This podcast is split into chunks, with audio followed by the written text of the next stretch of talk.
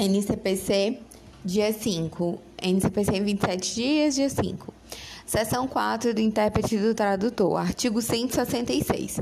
O juiz nomeará intérprete ou tradutor quando necessário para 1. Um, traduzir documento redigido em língua estrangeira. 2. Verter para português as declarações das partes e das testemunhas que não conhecerem o idioma nacional. 3. Realizar a interpretação simultânea dos depoimentos das partes e testemunhas com deficiência auditiva que se comuniquem por meio de língua brasileira de sinais ou equivalente quando for solicitado. Artigo 163. Não pode ser intérprete ou tradutor quem 1. Um, não tiver a livre administração de seus bens. 2. For arrolado como testemunha ou atuar como perito no processo. 3. Estiver inabilitado para o exercício da profissão por sentença penal condenatória enquanto durarem seus efeitos. 164. Artigo 164. O intérprete ou tradutor oficial não é obrigado a desempenhar seu ofício, aplicando-se o disposto no artigo 157 e 158, ou seja, o perito tem o dever de cumprir de ofício no prazo que ele designar o juiz, empenhando toda a diligência, podendo excusar-se do encargo alegando motivo legítimo. A escusa será apresentada no prazo de 15 dias, contada da intimação, da suspeição ou do impedimento superveniente, sob pena de renúncia ao direito de alegá-la. Será organizada a lista de peritos na vara ou na secretaria, com disponibilização dos documentos exigidos para a habilitação à consulta de interessados, para que a nomeação seja distribuída de modo equitativo, observada a capacidade técnica e a área de conhecimento. O 158 diz que o perito que por dolo culpa prestar informações inverídicas, responderá pelos prejuízos que causará a parte e ficará inabilitado para atuar em outras perícias no prazo de 2 a 5 anos, independentemente das demais sanções previstas em lei, devendo o juiz comunicar o fato ao respectivo órgão de classe para adoção das medidas que entender cabíveis. Seção 5. Dos conciliadores e mediadores judiciais. Artigo 165. Os tribunais criarão centros judiciários de solução consensual de conflitos, responsáveis pela realização de sessões e audiências de conciliação e mediação e pelo desenvolvimento de programas destinados a auxiliar, orientar e estimular a autocomposição. Fórum de Processualista, o FPPP, Fórum de Processualistas Civis, é, é enunciado 397. A estrutura para a autocomposição nos juizados especiais deverá contar com a conciliação e a mediação. É, esse enunciado é importante, mas seguindo aqui no artigo 165 tem o um parágrafo primeiro. A composição e a organização dos centros serão definidos pelo respectivo tribunal observadas as normas do CNJ, Conselho Nacional de Justiça. Parágrafo 2 o conciliador que atuará preferencialmente nos casos em que não houver vínculo anterior entre as partes poderá sugerir soluções para o litígio, sendo vedada a utilização de qualquer tipo de constrangimento ou intimidação para que as partes conciliem. MP do Paraná. Assinale a alternativa correta a respeito da conciliação e da mediação judicial nos termos do CPC 2015. A correta é a seguinte: o conciliador atuará preferencialmente nos casos em que não houver vínculo anterior entre as partes e poderá sugerir soluções para o litígio, sendo vedado utilizar qualquer tipo de constrangimento ou intimidação para Conselhinho. Isso aí é com base no 165, parágrafo 2. Agora o parágrafo 3 do 165. O mediador, que atuará preferencialmente nos casos em que houver vínculo anterior entre as partes, auxiliará aos interessados a compreender as questões e os interesses em conflito, de modo que eles possam, pelo restabelecimento da comunicação, identificar por si próprios soluções consensuais que gerem benefícios mútuos. Conciliador é não, não haverá vínculo anterior. Mediador, onde houver vínculo anterior, as partes acham o, o, o, a solução. Artigo 166. A conciliação e a mediação são informadas pelos princípios da independência, da imparcialidade, da autonomia da vontade, da confidencialidade, da oralidade, da informalidade e da decisão informada. Parágrafo 1. A confidencialidade estende-se a todas as informações produzidas no curso do procedimento cujo teor não poderá ser utilizado para fim diverso daquele previsto por expressa deliberação das partes. Segundo. Mas antes vamos ver o MP de Minas, né? A mediação e a conciliação são informadas pelos princípios da independência, da imparcialidade, da autonomia da vontade, da confidencialidade, da oralidade, da informalidade e da decisão informada. No tocante à confidencialidade, tem-se que ela é estendida a todas as informações produzidas no curso do procedimento, cujo teor não poderá ser utilizada para fim diverso daquele previsto por espécie de deliberação das partes. Veja que é a cópia do artigo 165 do parágrafo 1 parágrafo 2 em razão do dever de sigilo inerente às suas funções, o conciliador e o mediador, assim como os membros de suas equipes, não poderão divulgar ou depor acerca de fatos ou elementos oriundos da conciliação ou da mediação. O conciliador ou mediador, assim como os membros de suas equipes, não poderão depor acerca de fatos ou elementos oriundos de conciliação ou mediação. Parágrafo 3 admite-se a aplicação de técnicas negociais com o objetivo de proporcionar ambiente favorável à autocomposição. Parágrafo 4. A mediação e a conciliação serão regidas conforme livre autonomia dos interessados, inclusive no que diz respeito à definição de regras procedimentais. Tem um enunciado do Fórum Permanente Processualista Civis o 576, que diz assim: admite a solução parcial do conflito em audiência de conciliação ou mediação. O enunciado 577 do Fórum Permanente Processualista diz o seguinte: a realização de sessões adicionais de conciliação ou mediação depende da concordância de ambas as partes. Artigo 167. Os conciliadores ou mediadores e as câmaras privadas de conciliação e mediação serão inscritas em cadastro nacional e em cadastro do Tribunal de Justiça ou do Tribunal Regional Federal, que manterá registro de profissionais habilitados com indicação de sua área profissional. Parágrafo 1 preenchido o requisito da capacitação mínima por meio de curso realizado por entidade credenciada, conforme parâmetro curricular dentro do CNJ, em conjunto com o Ministério da Justiça, o conciliador ou mediador, com respectivo certificado, poderá requerer sua inscrição no Cadastro Nacional e no Cadastro de Tribunal de Justiça ou de Tribunal Regional Federal.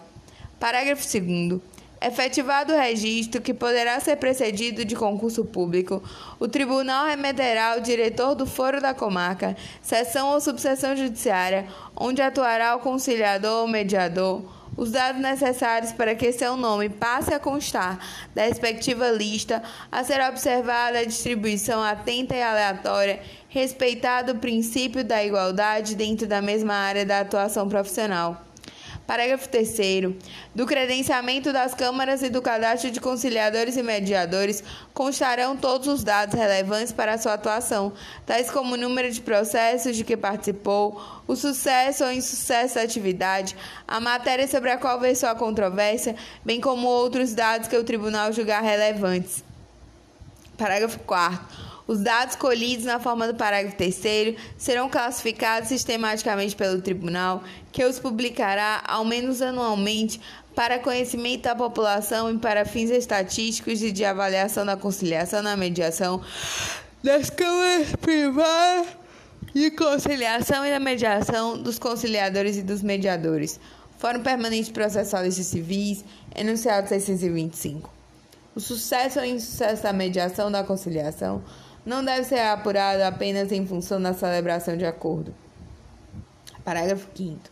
Os conciliadores e mediadores judiciais cadastrados na forma do CAPT, se advogados, estão impedidos de exercer a advocacia nos juízos em que desempenharem suas funções.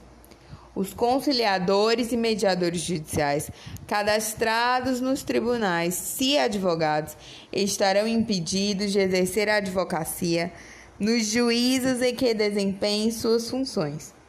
Parágrafo 6. O tribunal poderá, pela criação de quadro próprio de conciliadores e mediadores, a ser preenchido por concurso público de provas e títulos, observadas as disposições desse capítulo. Artigo 168. As partes podem escolher, de comum acordo, o conciliador, o mediador ou a Câmara Privada de Conciliação e de Mediação. Parágrafo 1 de 168. O conciliador ou mediador escolhido pelas partes poderá não estar cadastrado no tribunal.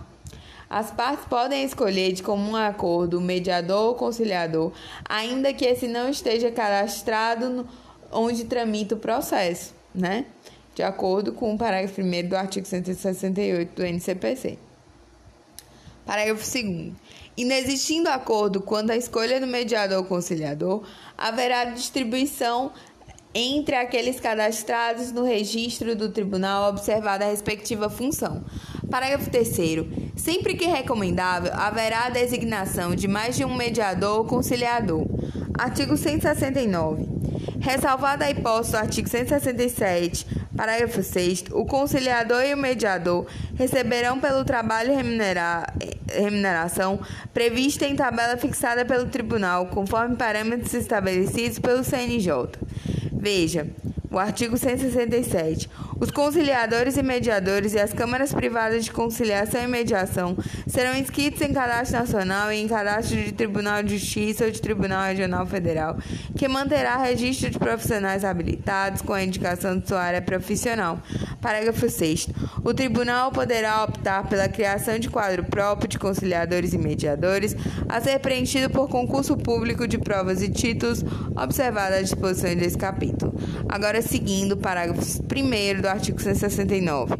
A mediação e a conciliação podem ser realizadas como trabalho voluntário, observada a legislação pertinente e regulamentação do tribunal. Parágrafo 2.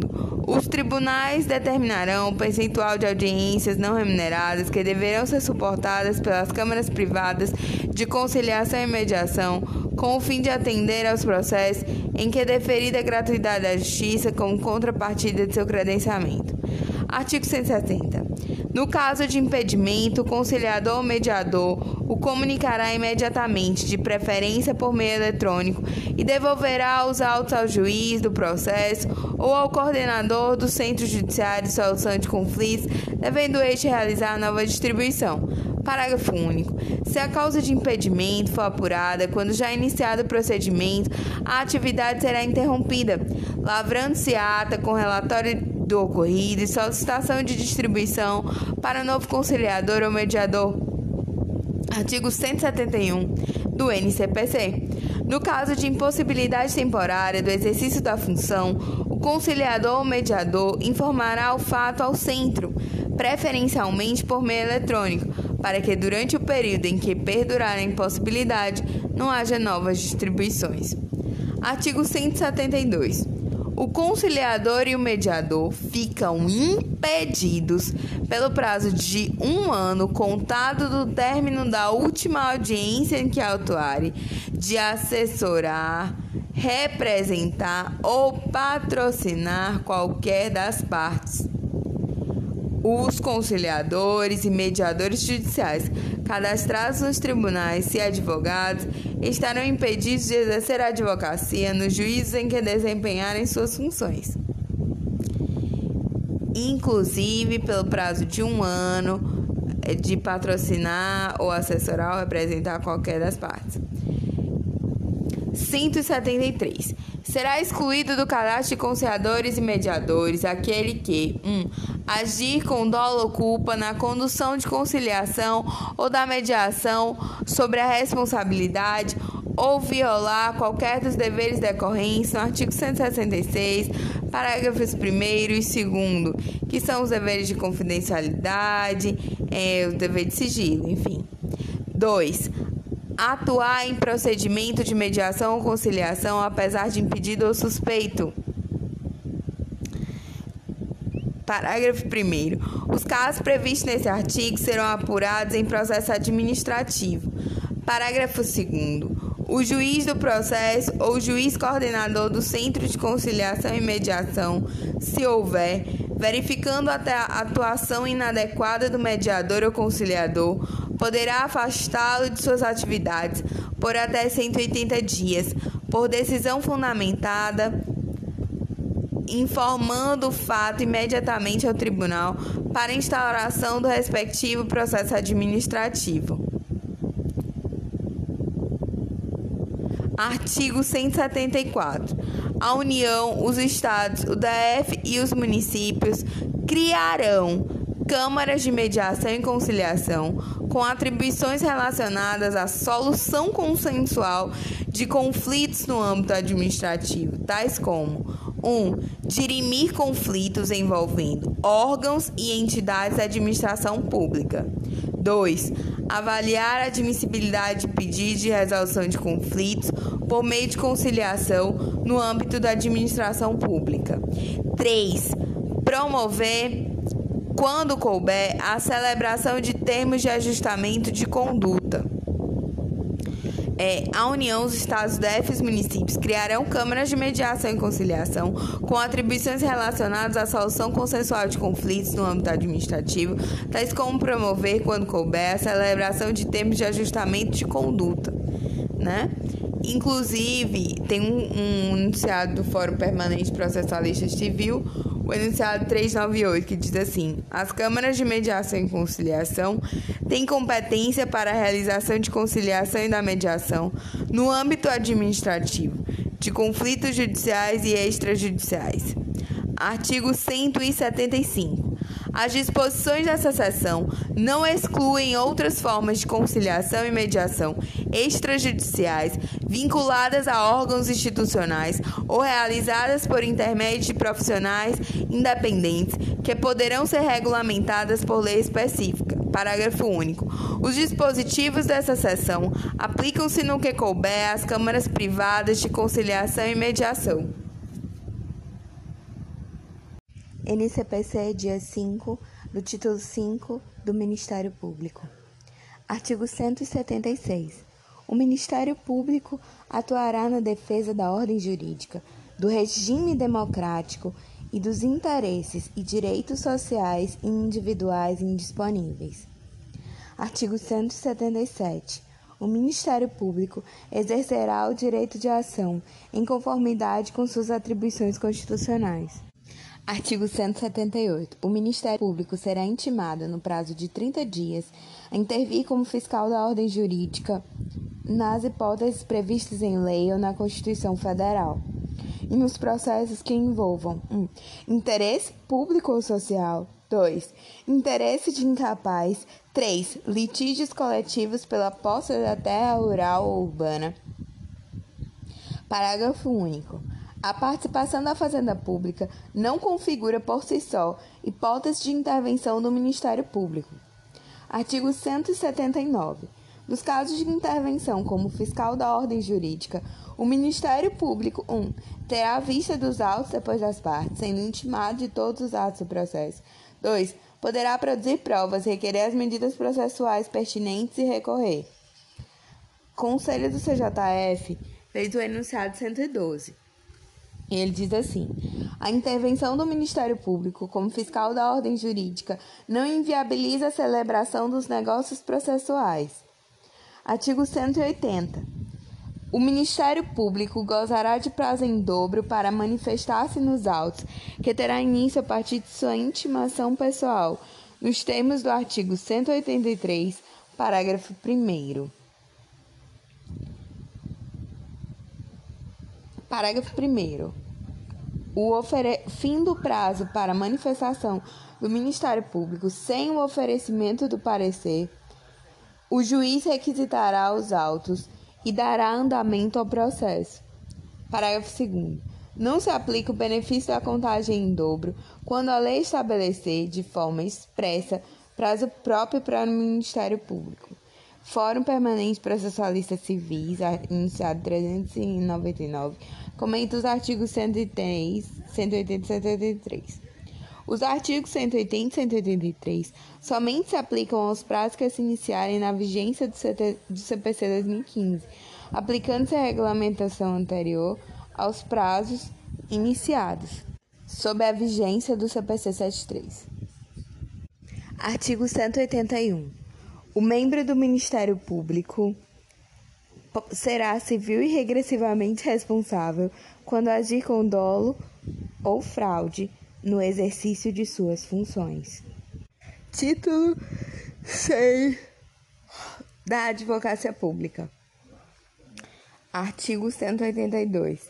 Incumbe à advocacia pública, na forma da lei, defender e promover os interesses públicos da União, dos Estados, do Distrito Federal e dos municípios, por meio da representação judicial em todos os âmbitos federativos das pessoas jurídicas de direito público que integram a administração direta e indireta da representação judicial em todos os âmbitos federativos das pessoas jurídicas de direito público que integram a administração direta e indireta. Artigo 183 a União, os estados, o Distrito Federal e os municípios, os municípios, suas respectivas autarquias e fundações de direito público gozarão de prazo em dobro para todas as suas manifestações processuais, cuja contagem terá início da intimação pessoal. Parágrafo 1. A intimação pessoal far-se-á por carga remessa a um meio eletrônico. Parágrafo 2. Não se aplica o benefício da contagem em dobro quando a lei estabelecer de forma expressa prazo próprio para o, próprio, para o ente público. Fórum Permanente Processualista Civis, enunciado 400. O artigo 183 se aplica aos processos que tramitam em autos eletrônicos. Fórum Permanente de Processualistas Civis, 400, enunciado 401. Para fins de contagem de prazo da Fazenda Pública nos processos que tramitam em autos eletrônicos, não se considera como intimação pessoal a publicação pelo Diário da Justiça Eletrônico. Fórum Permanente Processualistas Civis, enunciado 578. Em razão da previsão especial do parágrafo 1 do artigo 186 estabelece na intimação pessoal da Fazenda Pública por carga, remessa ou meio eletrônico, a ela não se aplica o disposto no parágrafo 1 do artigo 269. Artigo 184.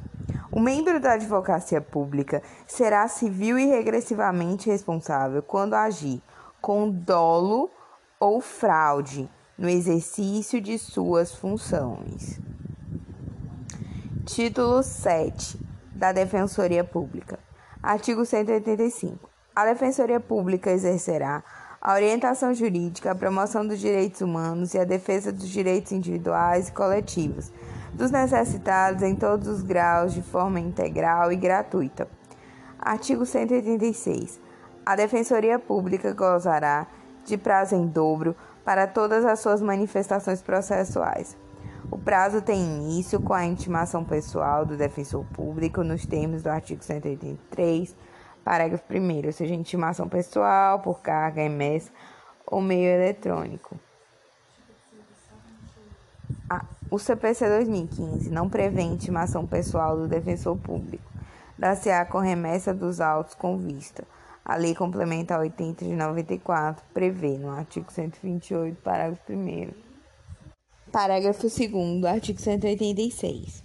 A requerimento da Defensoria Pública, o juiz determinará a intimação pessoal da parte patrocinada quando o ato processual depender de providência ou informação que somente por ela possa ser realizado ou prestada. Artigo, parágrafo 3 aliás.